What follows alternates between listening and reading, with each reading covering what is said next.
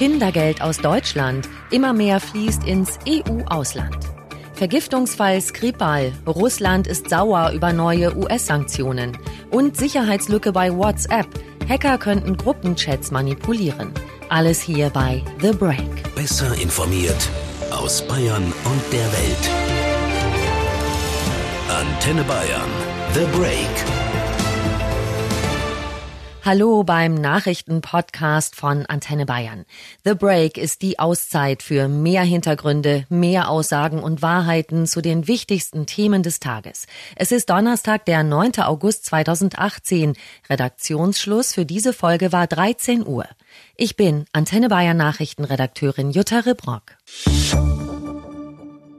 Deutschland zahlt immer mehr Kindergeld ins EU-Ausland. Im Moment fließen die Zahlungen an fast 270.000 Kinder in anderen europäischen Ländern, ein Plus von 10 Prozent in einem Jahr. Vor allem die Zahl der Empfänger in Osteuropa hat zugenommen. Die geltende Rechtslage ist so, wenn EU-Ausländer in Deutschland arbeiten, haben sie Anspruch auf Kindergeld, auch wenn der Nachwuchs im Heimatland lebt. Es ist also ihr gutes Recht. Mehrere Oberbürgermeister warnen nun aber vor einer gezielten Migration ins deutsche Sozialsystem. So auch das Fürther Stadtoberhaupt Thomas Jung. Wer wirklich regulär arbeitet, sozialversicherungspflichtig und davon lebt, der ist herzlich willkommen. Wo es aber darum geht, in die Sozialsysteme zuzuwandern, egal ob das jetzt Hartz IV ist oder Kindergeld, da muss auch für Osteuropa eine Regelung gefunden werden. Das kann nicht der Sinn Europas sein. Fürths Oberbürgermeister Jung im Antenne Bayern Interview. Der Duisburger Oberbürgermeister Link spricht von kriminellen Schleppern, die in Armutsvierteln in Osteuropa Menschen anwerben und ihnen dann eine günstige Wohnung in Deutschland vermitteln. Mit einem Wohnsitz hier erwerben sie das Recht auf Kindergeld. Nach Angaben von OB Link ist aber oftmals nicht nachvollziehbar, ob die angegebenen Kinder in der Heimat tatsächlich existieren. Betroffen von Betrugsfällen sind vor allem Städte, in denen die Mieten nicht so hoch sind, wie eben Duisburg im Ruhrgebiet. Die fürs Kindergeld zuständige Bundesagentur für Arbeit hat sich jetzt dazu geäußert, man habe Hinweise auf einzelne Betrugsfälle wie gefälschte Geburtsurkunden für nicht existierende Kinder. Antenne Bayern Reporterin Katrin Steinberger. Wie groß ist dieses Problem? Von der Bundesagentur für Arbeit heißt es, die Missbrauchsfälle seien vor allem in bestimmten Großstädten in Nordrhein-Westfalen aufgetreten. Dort wurden kürzlich in Wuppertal und Düsseldorf 100 Verdachtsfälle geprüft. In 40 Fällen waren Angaben fehlerhaft. Insgesamt summierte sich das zu Unrecht bezogene Kindergeld in diesen Fällen auf 400.000 Euro, so ein Sprecher der Bundesagentur. Eine Gesamtsumme möglicher Missbrauchsfälle lasse sich aber nicht seriös schätzen, so der Sprecher weiter. Nach seinen Worten gibt es aber schon einen verstärkten Datenaustausch mit ausländischen Sozialleistungsträgern, um ungerechtfertigte Kindergeldzahlungen zu vermeiden. Dankeschön, Katrin. Der Deutsche Städtetag fordert erneut eine rasche Reform der Kindergeldregeln. Die Höhe der Zuwendung müsse sich an dem Bedarf im Aufenthaltsland orientieren. Es erscheine ihm nicht unmenschlich, wenn man für ein Kind in Rumänien Kindergeld nach rumänischem Niveau zahle, sagt Städtetagshauptgeschäftsführer Dedi. Die Bundesregierung strebt schon länger eine Lösung auf EU-Ebene an, um die Zahlungen zu kürzen. Beim Treffen zwischen US-Präsident Trump und Russlands Präsident Putin im Juli in Helsinki war offensichtlich, dass Trump sich eine Annäherung zwischen beiden Staatsmännern wünschen würde. Jetzt kann er aber wohl nicht anders, als erneuten Sanktionen gegen Russland zuzustimmen.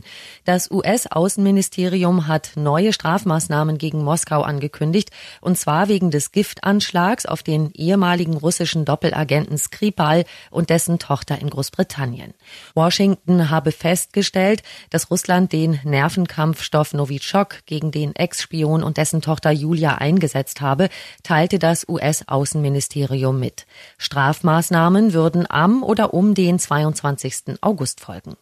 An diesem Tag soll die formale Feststellung auch im Amtsblatt erscheinen. Daraus soll hervorgehen, dass Russlands Regierung chemische oder biologische Waffen genutzt und damit gegen internationales Recht verstoßen hat oder tödliche chemische oder biologische Waffen gegen ihre eigenen Bürger eingesetzt habe.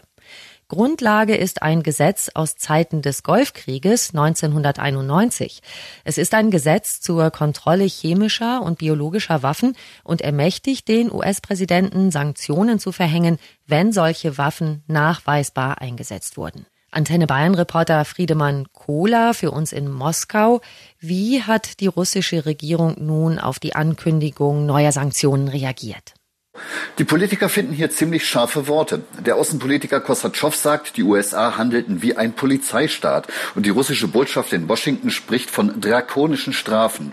Die Sanktionen gelten noch gar nicht, aber an der Moskauer Börse stürzen heute die Kurse großer Firmen ab, zum Beispiel die der Fluggesellschaft Aeroflot. Trump hatte zuletzt ja Putin noch eingeladen, nach Washington zu kommen. Was bedeuten die angekündigten Sanktionen in Hinblick auf die Beziehung beider Länder? Werden die sich noch weiter verschlechtern? Also hier in Moskau sehen Experten eine paradoxe Gesetzmäßigkeit. Immer nach einem halbwegs erfolgreichen Treffen von Trump und Putin wird das Verhältnis schlechter.